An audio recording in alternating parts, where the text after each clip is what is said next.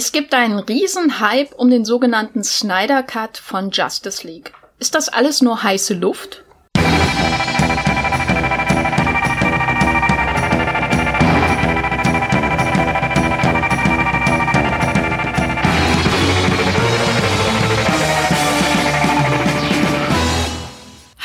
Und herzlich willkommen hier bei Streamgestöber, dem Moviepilot Podcast über Filme, Serien und alles dazwischen, was man so in Deutschland streamen kann. Ob bei Netflix, Amazon Prime, ob bei Sky oder TV Now und Join. Wir sprechen drüber hier in diesem Podcast. Ich bin die Jenny Jecke von Moviepilot und möchte an dieser Stelle erstmal alle neuen Hörerinnen dieses Podcasts begrüßen. Falls ihr Streamgestöber zum allerersten Mal hört, dann kann ich euch nur empfehlen, lasst ein Abo da, abonniert diesen Podcast, dann verpasst ihr keine neue Folge mehr und seid immer auf dem Laufenden, wisst immer, worüber wir hier gerade sprechen. Und das geht ganz einfach, zum Beispiel in der Apple Podcasts App auf eurem iPhone, äh, bei Podcast Addict, äh, bei Overcast, äh, den Google Podcast Apps und so weiter. Da gibt's ganz, ganz viele Möglichkeiten. Sucht Streamgestöber, lasst ein Abo da und verpasst keine neue Folge.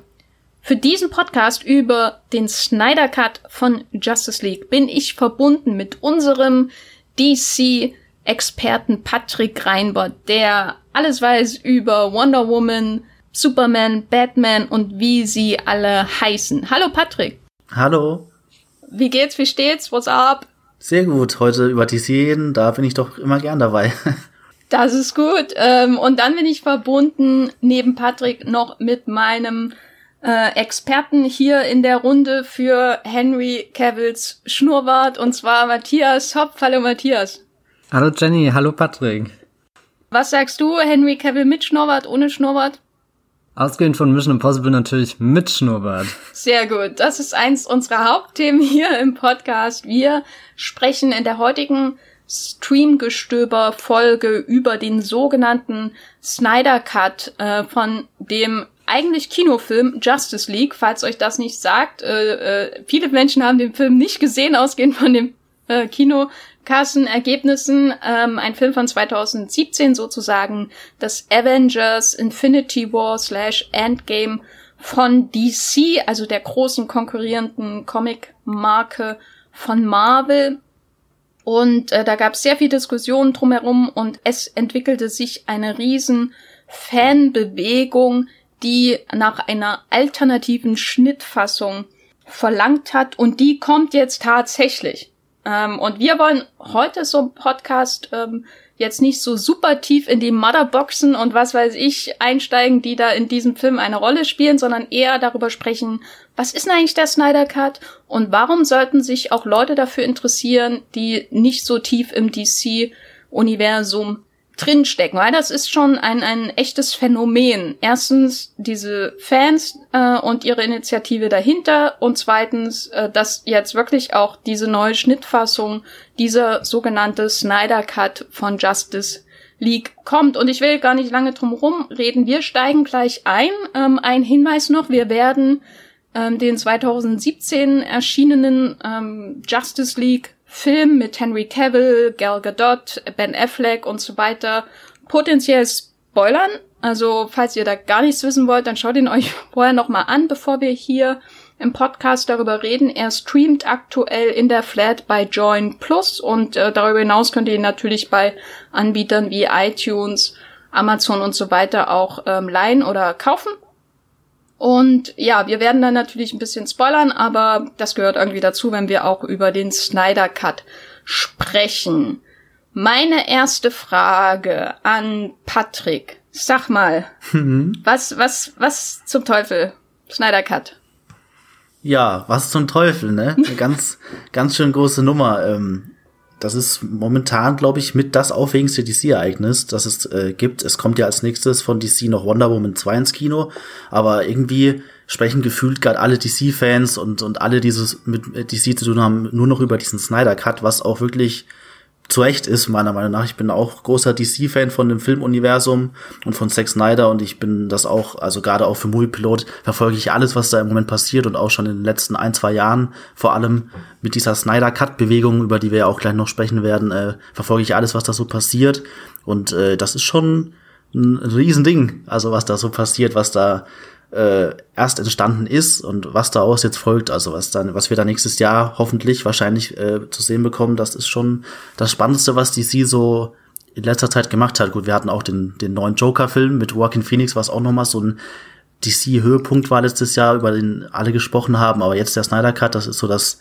das große Ding im Moment für DC. Matthias, siehst du das ähnlich? Hast du da besondere Erwartungen daran, dass dieser Snyder Cut kommt? Ich habe lange mit den Augen gerollt bei, bei jeder Snyder Cut Headline, weil ich nicht wirklich dran geglaubt hat, dass das tatsächlich passiert und, und aus so einer logischen Sicht von vor, weiß nicht, zwei, drei Jahren hätte das in meinem Kopf auch keinen Sinn ergeben. Aber jetzt, da diese Ankündigung wirklich kam, bin ich sehr gespannt, ob Zack Snyder das schafft, da nochmal einen, einen neuen Film draus zu formen, weil meine Erfahrung ist es da, dass es bei Director's Cut und Extended Cuts schon manchmal Verbesserungen sind, aber manchmal halt auch einfach nur mehr da ist. Und das, was sich gerade beim, beim Snyder Cut anbahnt, fühlt sich ja wirklich an, als schafft er es, den Film doch gewaltig umzukrempeln. Und das fände ich eigentlich sehr schön, wenn, wenn er da seiner, seiner Trilogie, die er mit Man of Steel und Batman vs. Superman angefangen hat, da doch noch einen, einen sehr würdigen, epochalen Abschluss, äh, ja, schaffen kann. Patrick, für alle, die nicht so tief drin stecken in diesem Snyder Cut, kannst du uns ähm, kurz erklären, warum reden wir heute überhaupt über einen Director's Cut? Weil der Film kam ja ins Kino und war nicht besonders erfolgreich und äh, niemand hat je wieder darüber nachgedacht, außer DC-Fans und Zack Snyder und der komplette Hauptcast. Was, was steckt hinter dem Snyder Cut? Warum reden wir heute darüber? Ja, also Justice League ist ja 2017 ins Kino gekommen und da stand auch im Abspann noch, äh, dass Zack Snyder Regie geführt hat, aber wie sich kurz darauf, wenig später äh, herausgestellt hat, ist das nicht Zack Snyders Vision gewesen, die da im Kino gelaufen ist. Also er hat ähm, den Film gedreht, er hat die Dreharbeiten durchgeführt und dann kam es allerdings in der Postproduktion dazu, als er einen ersten Durchschnitt gemacht hat, dass er noch ein bisschen was nachdrehen wollte. Das ist ja bei großen Studio-Blockbustern von dem Kaliber relativ normal, dass das immer gemacht wird. Das Problem war, dass dann äh, eine Familientragödie passiert ist. Zack Snyder hat sich wegen dem Todesfall in seiner Familie von dieser Postproduktion zurückziehen müssen. Und dann hat ähm, das Studio Warner Brothers die restliche Postproduktion äh, an Joss Whedon übergeben. Joss Whedon kennt man zum Beispiel als äh, Serienschöpfer von Serien wie Buffy und Firefly oder auch als Regisseur im Marvel Cinematic Universe. Da hat er unter anderem den ersten und den zweiten Avengers-Film gedreht. Also er hat schon Superhelden-Erfahrung da mitgebracht und wurde dann von ähm, dem Studio Warner Brothers beauftragt, diese restliche Postproduktion zu Justice League noch zu übernehmen. Und wie dann, also das ist eine sehr komplizierte, lange Geschichte auch, aber wie dann ähm, noch rausgekommen ist, hat, haben diese Nachdrehs wohl einen sehr großen Teil ausgemacht von dieser Justice League Kinofassung, die dann veröffentlicht wurde. Es wurden angeblich für um die 55 Tage nochmal nachgedreht, also wirklich eine Menge. Um, um die 25 Millionen Dollar sollen da auch nochmal eingesteckt worden sein, nur in diese Nachdrehs, wodurch das Gesamtbudget von diesem Justice League, den wir da bekommen haben, um die 300 Millionen Dollar gewesen sein soll, also eine riesige Summe. Und ähm, ja, wie sich wirklich später ausgestellt hat, war Zack Snyder sehr unzufrieden und frustriert mit dieser Version. Er sagt auch bis heute so ein bisschen bockig, er hat sich diese Kinofassung nie komplett angeschaut. Also er hat sie, er distanziert sich da sehr stark davon, obwohl er immer noch im Abspann als Regisseur gelistet ist. Aber es scheint wohl äh, schon so zu sein, dass Joss Whedon sehr starken Einfluss auf diese Kinofassung genommen hat und deswegen hat sich dann äh, eine Bewegung gebildet, die äh, eben das mitbekommen hat, dass äh, Zack Snyder da nicht seine Vision durchsetzen konnte und stark dafür sich eingesetzt hat, wie man das selten erlebt hat von der Fanbasis, dass eben diese äh, dieser Snyder Cut, wie er dann genannt wurde, dass der wirklich noch erscheinen soll. Und darum ging es jetzt in den letzten vor allem zwei Jahren, also gerade 2019, letztes Jahr hat das Ganze dann nochmal einen Höhepunkt erreicht, als Zack Snyder gesagt hat, es gibt diesen Snyder Cut, er existiert und deswegen haben nochmal alle Fans so stark wie nie darum gekämpft, dass dieser Snyder Cut von Justice League, diese neue, komplett veränderte Version erscheinen soll und praktisch diesen Fehler, wie man es böse ausdrücken kann, von dieser Justice League Kinofassung nochmal äh, ausbügeln soll. Das und ist jetzt so die, kommt ja. es doch mhm. als als Serie. Ne? Warum kommt ähm, jetzt dieser Director's Cut, diese ursprüngliche Version von Justice League als Serie und wo kommt sie? Weil wir sind ja hier bei Streamgestöber und manche fragen sich vielleicht, hm, warum reden die jetzt eigentlich über einen Director's Cut von einem Kinos Kinofilm? Genau, das ist ganz spannend. Ähm, letztes, also dieses Jahr im Mai kam dann wirklich die offizielle Bestätigung, dass dieser Snyder Cut äh, realisiert wird, dass Zack Snyder ihn machen darf von Warner aus. Ähm, das Ganze kommt allerdings nicht fürs Kino, sondern für einen Streamingdienst. Und zwar ähm, hat Warner dieses Jahr einen neuen eigenen Streamingdienst gelauncht, der heißt HBO Max in den USA. Den gibt's hier bei uns in Deutschland noch nicht, aber in den USA läuft er eben jetzt an mit äh, vielen also ganz vielen Titeln aus dem Warner-Katalog, den sie eh haben, aber eben auch neuen Eigenproduktionen. Und äh, da werden sie auch nächstes Jahr angeblich so in der ersten Jahreshälfte 2021 diesen Snyder Cut auch veröffentlichen. Das Ganze hat auch garantiert damit zu tun, dass äh, dieser Snyder Cut, der wohl in der Form einer, also nicht, der kommt in Form einer Miniserie und ähm, das, äh, der wird die Laufzeit von einem gewöhnlichen Kinoblockbuster sprengen. Also Zack Snyder hatte schon von Anfang an eine Fassung geschnitten, die vier Stunden lang war. Das war auch seine Lieblingsversion, aber da wusste er schon, kein Studio kann heutzutage noch einen vier Stunden Film ins Kino bringen, also ein Blockbuster von dieser Art. Äh, wir haben zum Beispiel einen Avengers Endgame, der geht dann drei Stunden, das ist schon mal das höchste der Gefühle in diese Richtung, aber ein vier Stunden Film, das ist so im Kino heutzutage nicht mehr wirklich vorstellbar. Und deswegen äh, gab es dann Verhandlungen und Zack Snyder macht das jetzt so, dass er diesen Snyder Cut in vier Teilen als eine Miniserie rausbringt und jeder Teil ist ähm, jeweils eine Stunde lang. Das heißt, er kommt dann wirklich am Ende auf seine ursprüngliche Traumlaufzeit von vier Stunden. Und das wird dann als eine Art Miniserie wohl auch mit mit so Cliffhängern und, und, und Trennungen dazwischen, also Vor- und Abspann so ein bisschen, will er das dann wirklich so veröffentlichen. Und er hat aber auch schon angekündigt, dass er, wenn diese Teile veröffentlicht sind bei HBO Max, dass er danach dann wirklich auch nochmal so eine vier Stunden Mega-Filmfassung am Stück veröffentlichen will. Aber zuerst ähm, werden wir da so eine vierteilige vierstündige Miniserie bekommen bei HBO Max in den USA. Und bei uns steht es noch nicht ganz fest, äh, ähm, wo sie dann kommen wird. Viele Produktionen von HBO Max oder von, von HBO, von dem Seriensender, die laufen bei uns üblicherweise bei Sky in Deutschland. Deswegen kann man schon spekulieren, dass vielleicht auch Sky sich dann die Rechte sichern wird für diesen Snyder Cut, aber das steht noch nicht ganz fest, wo der dann kommen wird. Und äh, Matthias, vielleicht kannst du unseren HörerInnen äh, mal erklären, warum Justice League überhaupt so ein wichtiger Film ist. Also welche Rolle spielt er zum Beispiel in diesem, ja, hm, DC Extended Universe, also das Äquivalent von DC zum, zum Marvel Cinematic Universe, ähm, weil, ja, der erste Eindruck ist, hm, die haben hier ihr eigenes Avengers gedreht. Trifft das zu? Und, und ähm, wie sieht der Film letztendlich aus? Ist das in irgendeiner Weise noch vergleichbar mit Avengers, Infinity War und Endgame?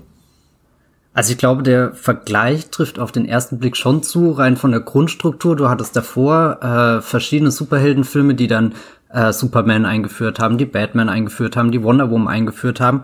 Und in Justice League treffen die Helden dann zum allerersten Mal aufeinander. Das ist ja so das Konzept, was das Marvel Cinematic Universe mit Phase 1 etabliert hat. Zuerst hatten wir Iron Man, dann kam Thor dazu, dann kam Captain America, zwischendrin kam es auch noch den Hulk-Film, der dann äh, äh, eher in Vergessenheit geraten ist. Und dann kam halt Avengers so als Krönung und das zieht ja Marvel bis heute sehr erfolgreich dieses Konzept in drei Phasen durch, dass es immer verschiedene äh, Filme gibt, die, die einen größeren äh, Handlungspunkt aufbauen und einen größeren Bösewicht anteasern und der tritt dann endlich in dem großen Avengers-Film in Erscheinung und bei Justice League war das ja so ähnlich. Du hattest davor die einzelnen Schicksale der Helden und jetzt kommt auf einmal Steppenwolf, der große Bösewicht. Aber es stellt sich dann später raus, es ist gar nicht der größte Bösewicht. Rein theoretisch gibt's noch einen größeren, wie das immer in Comic-Verfilmung ist. Aber auf alle Fälle wollte dieser Steppenwolf, äh, ja, keine Ahnung, die Herrschaft über die Erde an sich reißen, hat das schon vor vielen Tausenden von Jahren versucht. Äh, das ist ihm damals nicht geglückt. Die äh, äh, verschiedenen ähm, naja, sagen wir so, die, die, die verschiedenen Arten auf der Erde, die sich, äh, die Amazonen zum Beispiel und die Atlanta, die haben sich dann zusammengeschlossen, den äh, Steppenwolf äh, ins Jenseits wieder verdrängt, haben drei Mutterboxen geschaffen, da weiß man, oder ich glaube, das ist sehr kompliziert zu erklären, was das genau ist. Es ist einfach ein MacGuffin, um diesen Bösewicht wegzuhalten. Die Mutterboxen wurden versteckt, aber irgendwann kam der Bösewicht wieder, sammelt die Mutterboxen ein, außer die letzte, die sich bei den Menschen befindet. Und äh, Ben Affleck, der hier den Batman spielt, macht es sich zur Aufgabe, dann die Justice League zusammenzutrommeln, dieses Superheldenteam, um eben den Bösewicht nochmal, ja, in die, in die Ferne zu schlagen, endgültig zu verbannen. Und das ist dann schon ein Highlight in diesem DC-Universum, wie man es noch nicht gesehen hat. Also wirklich dieser ganz große Superhelden-Event, auch zum allerersten Mal ein Realfilm, ein Live-Action-Film mit den Figuren zu sehen. Es gibt ja im Animationsbereich schon diverse Gruppierungen, Aufeinandertreffen und Crossover, wo dann eben Flash und Cyborg und Wonder Woman und ähm, Superman und Batman miteinander gekämpft haben. Aber das so in, in dieser Größenordnung im Kino zu sehen, das wäre eigentlich schon potenziell eines der absoluten Highlights 2017 gewesen. Und herausgekommen ist dann eher ein Film, der, der nichts von dem Bombast unbedingt mitgebracht hat, den man von Avengers gewöhnt ist. Also wenn wir uns dieses zweiteilige Infinity War Finale anschauen mit Avengers Infinity War und Avengers Endgame, das sind ja Filme, die, die haben sämtliche Rekorde gebrochen und auch die Diskussion unter den Fans für Wochen, Monate, eigentlich Jahre angeheizt und, und haben auch eine Handlung zu bieten, die einfach gigantisch ist, die sogar eine Zeitreise ab irgendeinem Punkt beinhaltet. Und dagegen, glaube ich, wirkt dann der Justice League fast ein bisschen klein mit seiner doch sehr simplen Herangehungsweise im Sinne von das Team trifft einfach nur aufeinander und auf den Bösewicht. Ich glaube, daraus resultieren dann auch viele Enttäuschungen der Fans, dass das eben nicht dieses ultra epochale Ding geworden ist. Ja, beim Movieplot hat der eine Durchschnittsbewertung von 5,9. Ähm, nur zum Vergleich, also Man of Steel, das ist ja sozusagen der erste Film von diesem neuen DC-Universum im Kino, der hat 6,2. Batman vs. Superman, wo auch Zack Snyder Regie geführt hat, hat 6,1. Suicide Squad, den glaube ich auch sehr viele ähm, Menschen gesehen haben, von David Ayer, ähm, das ist der hier mit äh, äh, äh, Margaret Robbie, die da zum ersten Mal auftritt als Harley Quinn. Äh, 5,7. Da geht's hm. schon bergab. Dann kam Wonder Woman 6,8 und dann kam Justice League 5,9. Also das ist schon insgesamt nicht so ein super Schnitt. Ähm, nach Wonder Woman, da habe ich noch so eine Erinnerung, das war wieder so ein Hoffnung, ein Schimmer am Horizont dieses Kino-Universums und dann kam Justice League und hat irgendwie wieder, naja, die Stimmung runtergezogen. Als ihr Justice League damals gesehen habt, im Kino, hattet ihr das Gefühl, da fehlt was, da passt was nicht zusammen?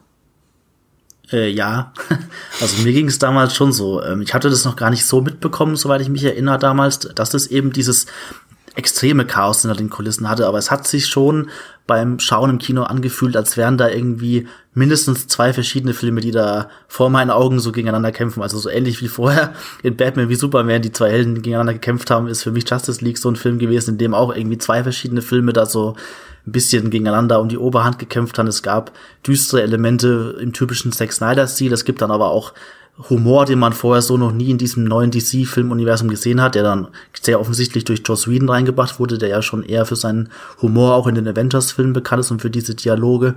Und da hat sich das für mich einfach wie so ein sehr unrundes und ein bisschen so zusammengefickeltes wie so ein Flicken, Flickenteppich hat sich das für mich angeschaut. Ich hatte jetzt nicht das Gefühl, dass da viel gefehlt hat, weil der Film ja auch irgendwie sehr, also er kommt schon sehr kompakt daher mit seiner Laufzeit. Auch er geht zwei Stunden, wenn man den Abspann absieht, noch, noch mal weniger. Also er wirkt auch irgendwie, wie Matthias das schon gesagt hat, irgendwie so klein so ein bisschen. Er ist nicht dieses Event, das man sich erhofft hatte, aber er wirkt eben auch in diesen zwei Stunden für mich so sehr, hin und her gerissen zwischen verschiedenen Ansätzen und Sachen und das, äh, ja, ist mir damals schon sehr stark aufgefallen. Ich weiß nicht, wie ging's dir da, Matthias? Ich kann den Eindruck definitiv teilen. Ich bin da ein bisschen mehr vorbereitet reingegangen, glaube ich. Oder ich weiß nicht, man konnte ja im Vorfeld viele äh, News verfolgen. Das hat ja schon damals angefangen mit den Reaktionen zu Batman vs. Superman, der ja extrem düster und grimmig ausgefallen ist. Und dann kann ich mich erinnern, hat äh, Warner da ganz aktiv viele äh, Filmjournalistinnen ein Set eingeladen, um eben zu zeigen, wir, wir ändern den Tonfall für äh, Justice League, auch damals noch mit Zack Snyder als Regisseur. Das Ganze wird ein bisschen bunter, heiterer, munterer, was auch immer. Äh, und da war, war dann auch irgendwie die, die Angst, dass einfach ganz viel von, von, von Marvel rüber schwappt. Die Filme sind ja eigentlich äh, bekannt dafür, dass sie, dass sie auch sehr, sehr, sehr heiter teilweise sind und eben nicht äh, nur zwei Superhelden zeigen, die sich trostlos im Regen prügeln, aber eigentlich ist das ja auch irgendwie der Reiz, finde ich, dass, dass wir da zwei große Comic-Universen haben, die in unterschiedliche Richtungen gehen. Und als ich dann den Justice League-Film gesehen habe, ist auch so ein Gefühl zurückgeblieben von, das ist nicht mal wirklich ein Kompromissfilm, sondern da, das sind auch zwei, zwei Rümpfe, die da einfach übrig geblieben sind und dann gab es ja auch äh, schon davor Trailer, die die Bildmaterial gezeigt haben, was dann gar nicht mehr in der Fassung war oder anders koloriert waren, als es dann in der äh, Kinofassung der Fall war. Also da, da hast du schon definitiv gemerkt, dass der Film mehrmals äh, verändert wurde, neu angepasst wurde, nachgedreht wurde. Er war irgendwo unterhaltsam, das kann ich definitiv nicht abstreiten und ich mag auch die, die Superheldengruppierung an sich, also sehr viele schöne Momente zwischen Wonder Woman und Batman fand ich zum Beispiel aber insgesamt definitiv nicht der Film, zu dem es mich wieder zurückgezogen hat. Anders als ich zum Beispiel bei Man of Steel und Batman vs. Superman erfahren habe, die fand ich schon furchtbar, aber in der letzten Zeit habe ich einfach gemerkt, dass das sind Filme, die, die, die kann ich auch einfach nicht vergessen. Die schaue ich dann doch immer wieder und, und schätze jetzt sogar sehr viele Dinge, die sie tun, weil sie, weil sie da doch einfach eine eigene Vision haben und, und also so, so als, keine Ahnung, Zack Snyder Kritiker bin ich jetzt mittlerweile eigentlich ein Zack Snyder Fan geworden im Gegensatz zu all den anderen Dingen, die so im, im, im Superhelden-Blockbuster-Kino aktuell passieren, weil ich da einfach was, was eigenes erkenne und, und das hätte ich dann eigentlich auch gern bei Justice League gesehen. Ja, ich kann euch da nur ähm, zustimmen. Vor allem Zack Snyder ist ja nicht nur durch man of Steel und Batman vs. Superman bekannt. Er hat ja vorher auch zum Beispiel Watchmen gemacht mhm. und äh, Dawn of the Dead, das Remake und natürlich 300, ähm, über den ich jetzt hier nichts sage und das lasse ich einfach so stehen. äh, aber er ist eben mit so einer bestimmten Inszenierung einfach, oder er wird äh, mit einer bestimmten Art von Inszenierung assoziiert, die jetzt irgendwie überhaupt nicht so richtig mit der ähm, übereinstimmt, die, die, für, an die wir uns erinnern, wenn wir an Joss Whedon denken. Zum Beispiel, also es sind schon sehr, sehr konträre Töne. Das habt ihr auch schon angedeutet, ne? Der eine immer sehr ernst und getragen, der andere mal äh, ein bisschen lustig, sehr stark ähm, auch auf den Wortwitz bedacht. Und das kommt dann irgendwie zusammen. Und ich habe ihn mir jetzt auch gestern nochmal angeschaut und ähm, habe es wieder schon sehr stark so wahrgenommen, als äh, wurde das alles einfach sehr stark gerafft, ne? Als die ganzen komplexen ähm, Handlungsstränge wurden irgendwie zusammen, äh, ähm, ja, wurden teilweise einfach rausgeschnitten, verändert, neu gedreht. Das merkt man schon sehr stark, wie der Film einfach durch diese Handlung hastet, überhaupt keine Geduld hat, eigentlich nur zum Ende kommen will. Aber ich glaube, selbst wenn man äh, oder selbst wenn wenn ähm, die Zuschauerschaft jetzt nicht so intensiv auf diese Aspekte achtet, da gibt's dann immer noch etwas, was niemand übersehen kann. es handelt sich um eine Oberlippe. Es, es war schon vermemt, bevor es überhaupt ins Kino kam. Es war da, wurde danach zu Mem. Also dieser, dieser Film wird ja insgesamt von Memes verfolgt, weil auch diese Release des Snyder Cut Bewegung, über die wir sicher noch sprechen werden, ist ja auch irgendwie teilweise Mem gewesen, bevor sie wirklich Realität wurde. Aber ich rede natürlich in diesem Fall von Henry Cavill, und seinem Schnurrbart, der in diesem Film, wie würde mein Professor sagen, anwesend abwesend ist.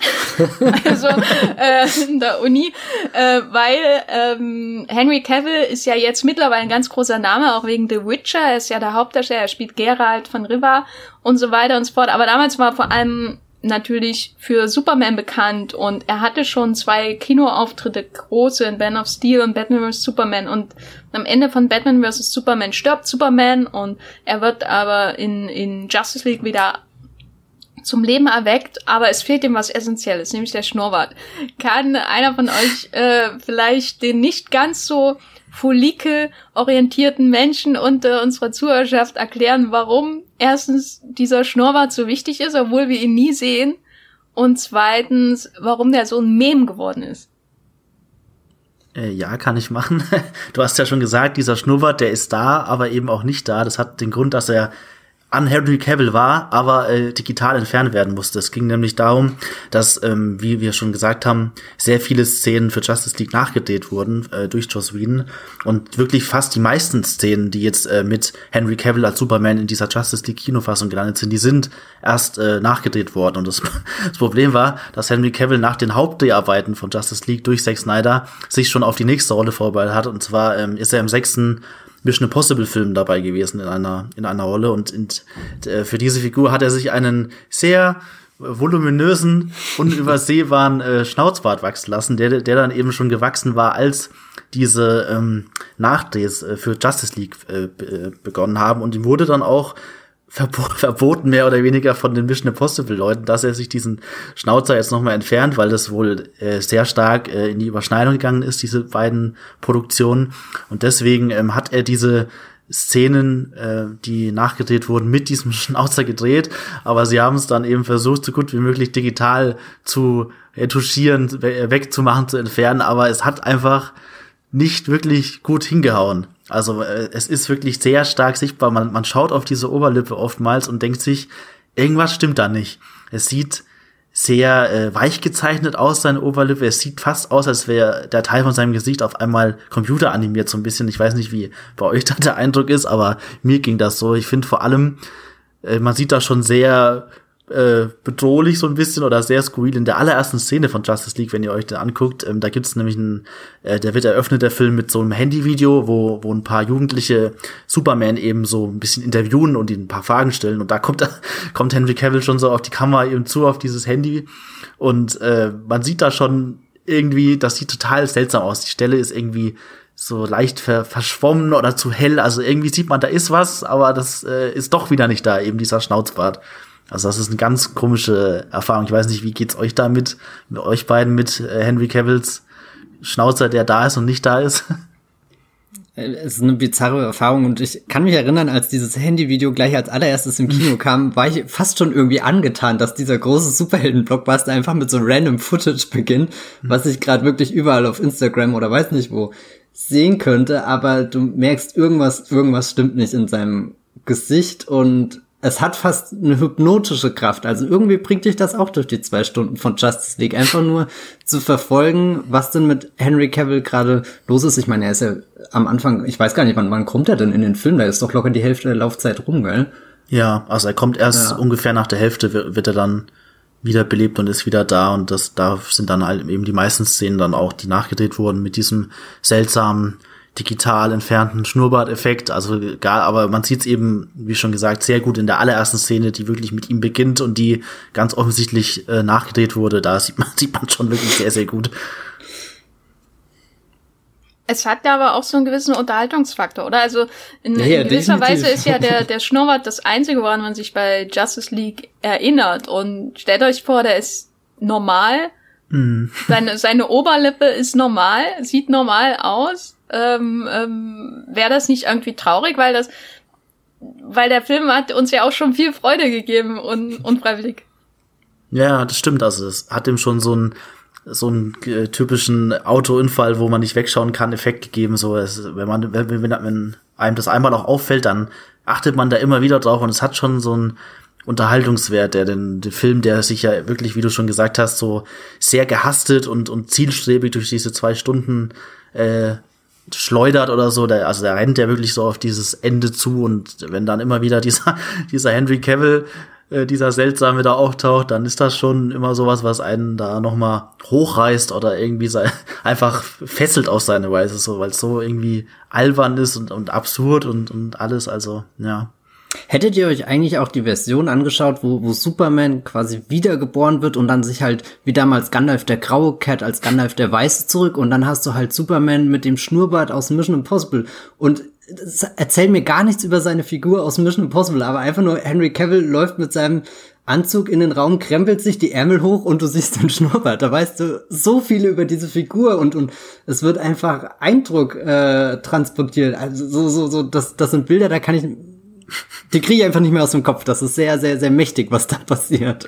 Und das wäre doch auch total stark gewesen, wenn du irgendwie einen Superman gehabt hättest, der, der so ein bisschen aus dem Rahmen fällt. Ich meine, du, du weißt ja gar nicht, was passiert, wenn du so ein, ein, ein Wesen zurück auf die Erde bringst, nachdem das da, weiß nicht wie lange unten im Sarg gelegen hat. Hm.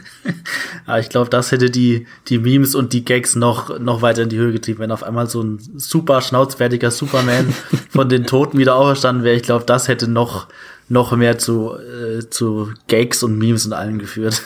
Ja, wenn er allerdings, hätte, hätte den, ja? Nee, nee, sag du, sag du. Wenn er allerdings äh, seine mit Schnauzbart seine Arme nachgeladen hätte, wie er das in der Toilettenkampfszene von Mission Impossible tut, dann, dann wäre Steppenwolf mit seinem Motherboxes einfach abgezogen und, und, und das wäre das Ende des Films gewesen. Welches Gesicht findet ihr in Anführungsstrichen besser ausgeformt? Das äh, retuschierte, nicht Schnurrbartgesicht von Henry Cavill oder das total matschige CGI-Gesicht von, von Steppenwolf? Oh, ich weiß nicht, ich glaube, Steppenwolf ist so ein Gesamtunfall für mich so ein bisschen. Also als ich den Film jetzt auch nochmal geguckt habe, so zur Einstellung auf dem Podcast, da ist mir auch wieder aufgefallen, also Steppenwolf, der sieht wirklich aus wie so eine Videospielfigur, aber, aber äh, aus den 2000er oder so. Also als wäre da irgendwie in einem PlayStation 2 Spiel äh, auskopiert worden, direkt in diesem Justice League rein. Also er sieht schon wirklich nicht, nicht überzeugend aus, so als Erscheinung oder auch als dieser große Bösewicht in dem, in dem Justice League Film. Da finde ich ihn schon irgendwie nicht, nicht so gut. Da schaue ich mir schon lieber diesen, diesen digital retuschierten Schnauzbartunfall von Henry Cavill an. Wenn wir schon von, von Autounfällen reden, ähm, die Fanbewegung, ich muss ja sagen, ähm, ich habe das lange Zeit überhaupt nicht ernst genommen, ne? diese Release the Snyder Cut Bewegung, weil alle haben sich über den Film lustig gemacht, als er rauskam. Es gab natürlich auch Leute, die ihn irgendwie mochten oder ich zumindest hatte mir schon vorgestellt, dass alles viel schlimmer ist, als es letztendlich ist, so. Ähm, aber er war eben auch Mem-Quelle. Äh, und dann kam diese Fanbewegung und ja, wie gesagt, ich fand das teilweise einfach irgendwie lächerlich, dass die sich da so zum Teil reinsteigern. Die haben eine, eine Petition aufgesetzt. Ich meine, Fanpetitionen waren damals natürlich auch ähm, etwas inflationär und sind sie ja immer noch im Gebrauch, ne? Dieses, diese Idee, ich drücke jetzt irgendwie den Filmemachern meinen Willen auf und da haben dann aber über 100.000 Menschen unterschrieben. Ich glaube, bis heute sind es äh, über 170.000 Unterschriften hier, diese Release the Snyder Cut Petition, die es da gibt. Die sind irgendwie vor die Tore von Warner Brothers gelaufen und haben verlangt, dass, dass der Film kommt. Und ich fand das alles sehr bizarr. Wie, wie ging's denn euch damit, als ihr das so beobachtet habt?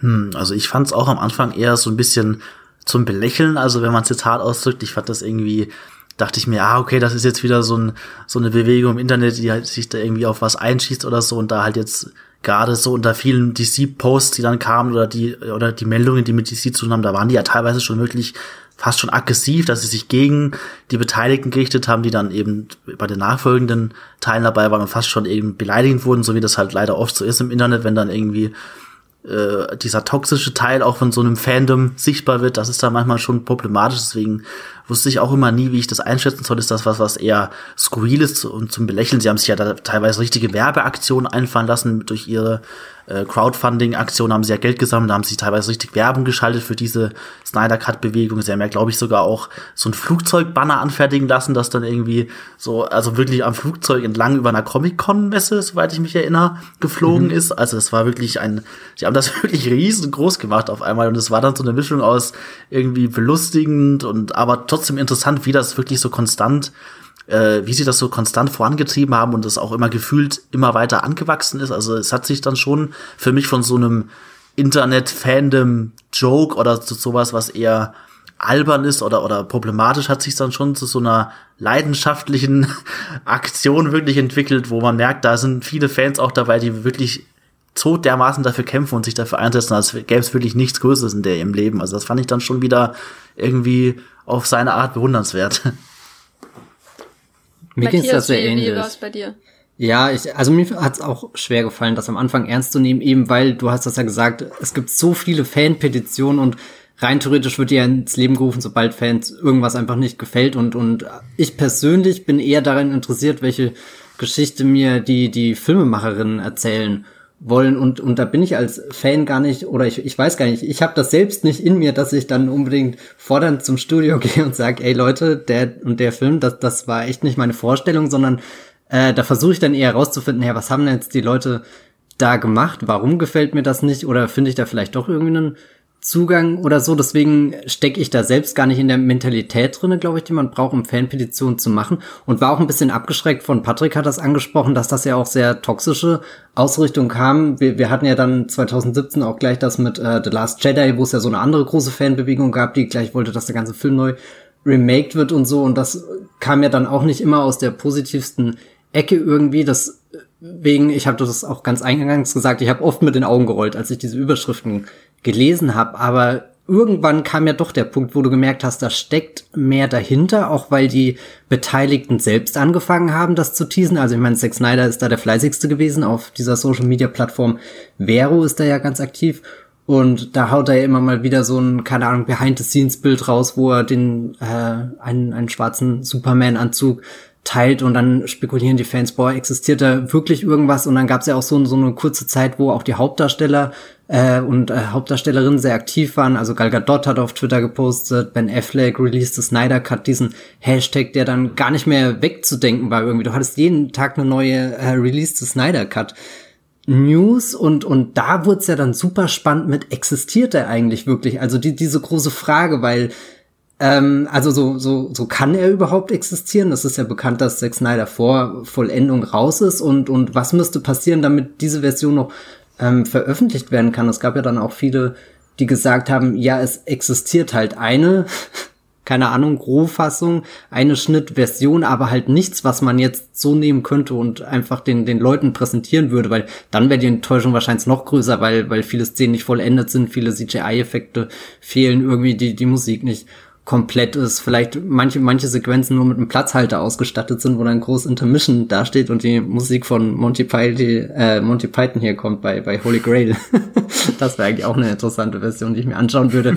ähm, also so, so, da, da war dann irgendwie meine Neugier einfach damit, was, was haben sie denn da? Was schlummert da irgendwo bei Warner Brothers in einem Tresor?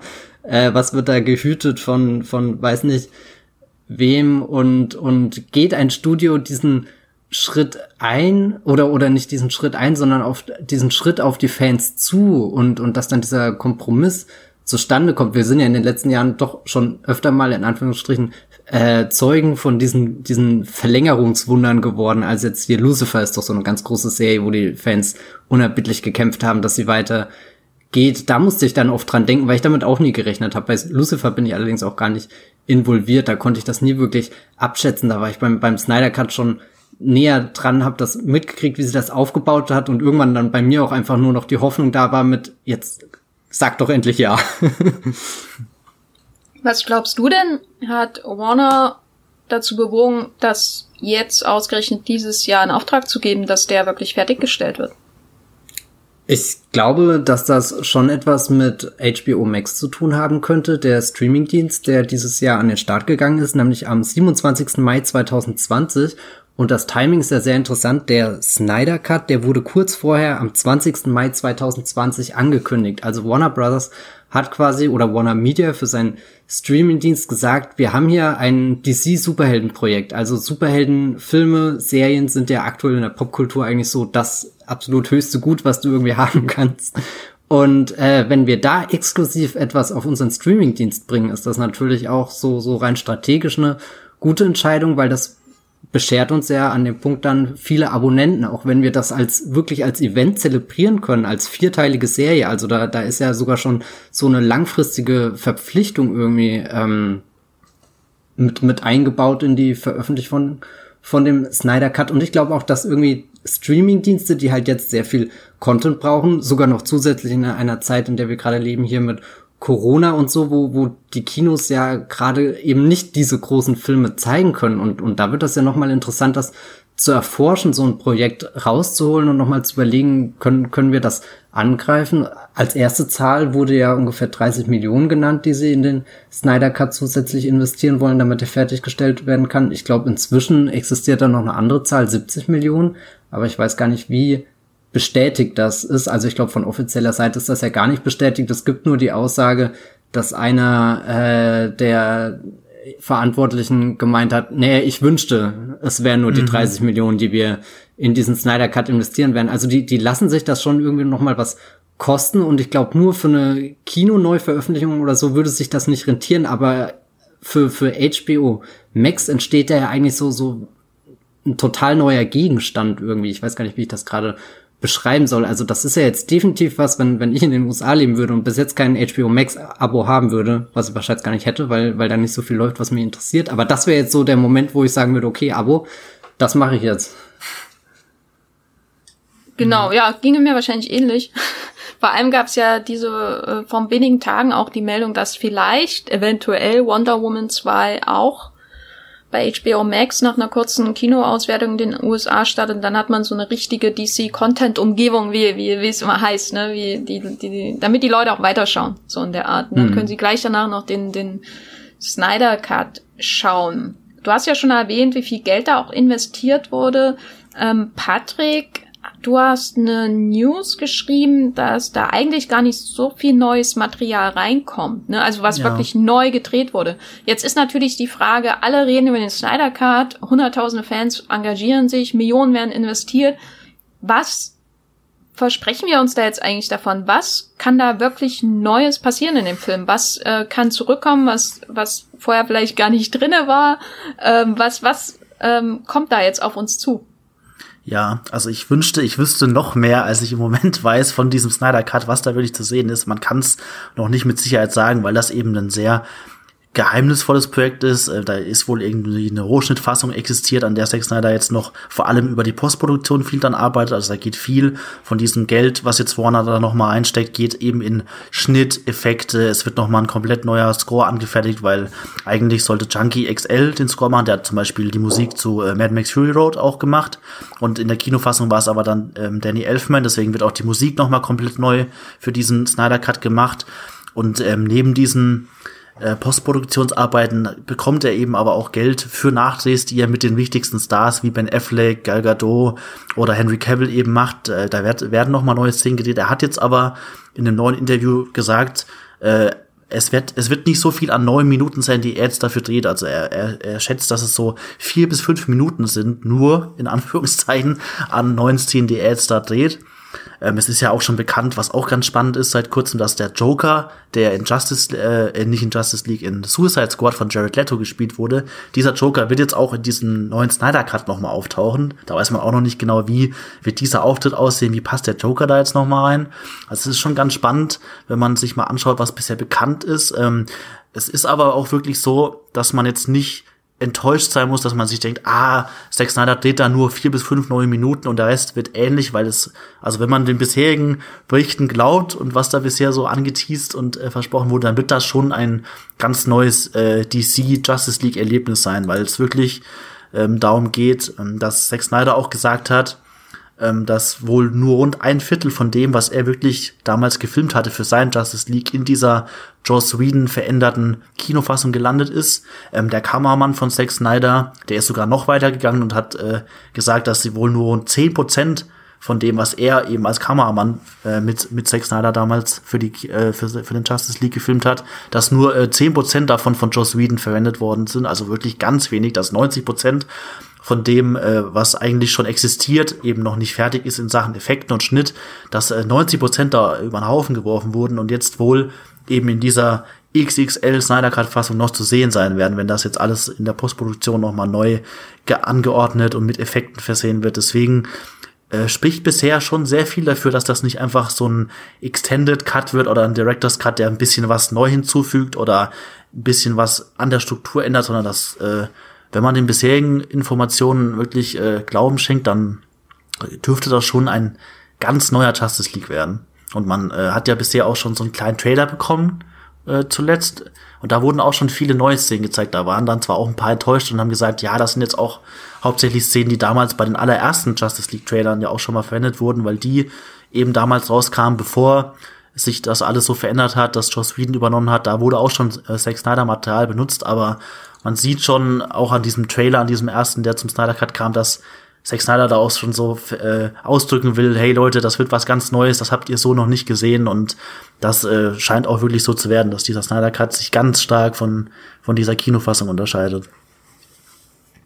Ein Detail, was ich in dem Zusammenhang jetzt bei der Recherche wieder ganz lustig fand, war im Finale von Justice League gibt's ja diese russische Familie, äh, weil da gibt's ja einen riesen Kampf und damit das ein bisschen geerdet ist und Zivilisten zu sehen sind, gibt's diese russische Familie, die da irgendwie 20 Minuten eine Rolle spielt, nebenbei während ähm, da gekämpft wird mit Steppenwolf und so weiter. Und dann gab's eben vor Jahren ähm, ähm, diese Vero, diesen Austausch äh, bei dem Social Media Network, das ausschließlich, glaube ich, Zack Snyder benutzt, ähm, ähm, wo ihm irgendjemand gefragt hat, ja, wie war denn das jetzt mit der russischen Familie im dritten Akt bei dir? Und er irgendwie geantwortet hat, welche russische Familie?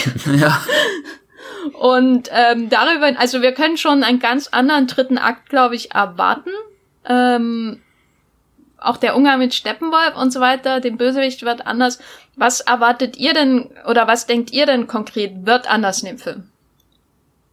Also ich hm. freue mich sehr auf das neue Seitenverhältnis. Der ist ja jetzt in 1,66 zu 1 gedreht. Das könnt ihr euch deutlich quadratischer vorstellen als diese riesengroßen Bilder, die, die wir in der Kinofassung oder anderen DC-Filmen gewohnt sind. Also das, das sagt für mich, äh, das sagt mir auch irgendwie, dieser Snyder Cut kommt jetzt als vierteilige Miniserie auf HBO Max und ich probiere jetzt einfach mal aus, was ich will irgendwie. Also das ist ja richtig aufregend, dass da Zack Snyder nicht nur äh, interessiert ist, was was zu vollenden, sondern sondern auch vielleicht so so jetzt eine neue Art an was auch immer Streaming-Veröffentlichungen definiert, die, die sich eben nicht an, an festgefahrene Muster halten müssen, sondern da einfach jetzt experimentiert, was kann man da so mit den Formen ein bisschen machen. Und ich hoffe natürlich, dass sein, dass der Look des Films sich ändert. Ich mag zwar die Idee, dass Joss Whedon das Finale in feuerrote Farben hüllt, finde die Umsetzung im Film dann aber auch sehr platt. Also es wirkt so mit, naja gut, wir haben es halt schnell in der Postproduktion gemacht. Hier habt ihr jetzt euren, euren roten Hintergrund und davor die Superhelden, aber es ist alles sehr, sehr, sehr flach, wenige Ebenen im Bild und, und da hoffe ich, dass wenn, wenn Snyder wieder eher zu seinen, seinen kühlen, bläulichen, gräulichen Tönen zurückkehrt, dass, dass das Ganze stimmiger und atmosphärischer wird, dass das wirklich was ist, wo ich äh, die Mythologie schon im Bild spüre, dass da dieser Kampf der Götter quasi stattfindet. Das, das ist so eine Hoffnung, die ich definitiv für den Snyder Cut habe. Ja, also mir geht's da vor allem bei der Vorfreude um die Figuren und um die Atmosphäre. Also ich hoffe, dass man, oder dass diese vier Stunden dann auch gut dafür genutzt werden, dass man von den Helden, die jetzt in der Justice League Kinofassung schon zu kurz kamen, da deutlich mehr sieht. Also gerade was ähm, The Flash angeht und, und Cyborg, die sind für mich so in dem Film ein bisschen eher so zu Randnotizen verkommen, also jetzt in der Kinofassung oder so Stichwortgebern, die können mal kurz hier The Flash, da wird kurz angedeutet, dass es diese Geschichte gibt mit seinem Vater, der da im Gefängnis sitzt, aber ansonsten wird er eher auf diesen äh, Gag-Lieferant eigentlich schon reduziert, der immer mal einen witzigen Spruch bringen darf. Und auch Cyborg äh, dürfte noch spannend werden, weil Zack Snyder auch gesagt hat, dass er eigentlich, also ähm, Cyborg in seiner Version von Justice League die Schlüsselfigur sein soll. Also dass sich ganz viel von der Handlung wirklich auch so um diese Tragik dieser Figur Cyborg, die ja bei einem Autounfall äh, äh, verunglückt ist und dann nur noch äh, überlebt hat, weil der Vater so eine Art Frankenstein äh, Superheld aus ihm gemacht hat und dass diese Figur mit diesem tragischen Schicksal dann im Snyder Cut eine viel größere Rolle spielt, da äh, freue ich mich drauf, das zu sehen und ich hoffe halt wirklich auch, dass äh, der Snyder Cut nochmal wirklich so diese typische düstere Stimmung, die Zack Snyder ja schon auch auszeichnet, äh, stärker vermittelt. Also ich denke da wirklich gern. Also ich bin einer der Fans von Batman wie Superman, der den Film vor allem auch wegen dieser fast schon deprimierenden Stimmung mochte. Fast schon, also psychotisch war der Film mir eigentlich fast schon, der sich irgendwie der Superman und Batman fast schon in so Psychopathen verwandelt hat oder auch Superhelden an sich, so mit so einer sehr finsteren und, und, und, und hoffnungslosen Linse äh, unter der Linse betrachtet hat. Und deswegen hoffe ich, dass er diesen Stil auch in diesen äh, neuen Justice League gettet. Er hat auch so ein bisschen damals drüber gesprochen, dass er eigentlich auch zwei Teile geplant hatte von Justice League und dass praktisch dieser erste Teil, den er nicht vollenden konnte, wirklich so komplett bis zum Finale fast schon in dieser trauernden äh, Stimmung um Superman, dass er eben tot ist, sich so wirklich in diese Stimmung reinknien will und auch gucken will, wie ist diese Welt geworden, in der jetzt kein Superman mehr gibt. Das macht, das gibt's ja in der Kinofassung von Justice League am Anfang kurz zu sehen. Das ist für mich so eine typische Snyder-Montage, die ja so Musikvideomäßig ist. Das, das der, der Vorspann von dem Film, wo man da ein bisschen die Ausmaße sieht, was jetzt mit einer Gesellschaft passiert, in der dieser Übermensch Superman nicht mehr lebt und so. Und das ist so eine Stimmung, die hoffe ich auch, dass die in diesem Snyder Cut noch äh, mehr verfolgt und vertieft wird und so. Ja. Glaubst du denn, dass da dieser neue große Bösewicht, also neu für, für Kinozuschauer, Darkseid oder Darkseid, mhm. weiß ich gar nicht, wie man ausspricht, ich glaub. Ähm, den, den Film bereichern wird oder wird das dann nicht alles nur noch verwirrender? Weil dann haben wir Steppenwolf und dann haben wir Darkseid äh, Side und, und ähm, was soll denn das überhaupt? Und Lex Luthor sollte ja auch noch irgendwie eine Rolle spielen und wurde irgendwie fast komplett rausgeschnitten. Und dann gab's ja noch den Deathstroke, der von Joe Manganiello, weiß nicht, wie man ausspricht, mhm. ähm, gesprochen wird, äh, äh, äh, gespielt wird und so. Also das, das klingt für mich alles nur noch verwirrender, als der Film eigentlich schon war. Hast du, warum, warum hast du da Hoffnung, dass es besser wird? Oder denkst, oder hat Darkseid vielleicht auch so viel Potenzial wie, wie Thanos zum Beispiel als Gegner? Also ich glaube, dass Darkseid jetzt nicht so eine Mega-Rolle in dem Film spielen wird. Äh, Snyder meinte ja auch schon, dass der Film, dass äh, Darkseid eher für diesen zweiten Teil, den er damals angedacht hatte, der Hauptbösewicht sein sollte. Also ich glaube, dass in diesem Snyder-Cut, den wir da bekommen werden, in diesen vier Stunden, ich glaube, da wird's eine Art Rückblendenszene mit Darkseid mal geben. Die wird ja auch schon in dem ersten Trailer angedeutet. Da sehen wir ganz am Anfang so einen jüngeren Darkseid. Und äh, da gibt's wohl auch dann eine Szene, die schon mal zeigt, wie er vielleicht vor vielen Jahren, Jahrhunderten schon mal irgendwie versucht hat, die Erde zu erobern oder so. Da kann ich mir vorstellen, dass so eine Szene eingebaut wird und dann wird, glaube ich, Darkseid erst gegen Ende dann im Finale eine Rolle spielen. Also ich glaube, es wird schon auch weiterhin von der Struktur her um diesen Kampf gehen, äh, Steppenwolf gegen die Justice League, aber ich glaube, da wird, das wird anders vom, vom Ablauf einfach sein. Ich glaube, Snyder wird sich da in diesen vier Stunden schon mehr auf, auf die Figuren konzentrieren und da auch mehr äh, diese Geschichten äh, vertiefen, auch gerade eben was Cyborg und Flash angeht. Ich glaube, da hat er schon noch mehr Material in der Hinterhand, dass es nicht nur eben eine Hälfte vom Film, wie in der Kinofassung darum geht, dass eben dieses Team zusammenkommt, so zusammengewürfelt wird und immer, jetzt kommt der noch dazu, jetzt kommt der noch dazu und so. Das hat schon was sehr generisches in der Kinofassung und ich glaube, Snyder wird da schon mehr äh, die Figuren erstmal langsamer sich mehr Zeit nehmen, vertiefen und ausbauen, bevor sie dann wirklich zusammenkommen und diesen Kampf antreten. Also ich glaube auch, dass Darkseid da eher sowas für Fans, die jetzt schon lange auf ihn warten, nachdem er angekündigt wurde, dass, dass es so ein bisschen Fanfutter wird, so dass er in ein, zwei großen Szenen dann auftaucht. Aber ich glaube nicht, dass das jetzt ein Justice League gegen Darkseid Kampf im, Stil von Thanos gegen die Avengers schon sein wird in diesem Snyder Cut. Ich glaube, da können, könnte auch immer noch so ein bisschen was Offenes, Frustrierendes auf uns zukommen, dass Snyder eben viel gedreht hatte in Aussicht darauf, dass es noch weitergehen wird, aber dieser Snyder Cut noch nicht diesen vollendeten Rhythmus haben wird, dass man jetzt denkt, man hat ihn gesehen und damit ist es erstmal abgeschlossen, sondern ich glaube, da könnte das schon noch so werden, dass man mit so ein bisschen Hunger nach mehr dann auch noch trotz vier Stunden irgendwie da noch mehr sehen will dann äh, am Ende des Snyder Cuts. Hunger nach mehr, das ist natürlich ein schönes ähm, Stichwort. Matthias, du schaust ja auch mal ganz fleißig die DC-Filme.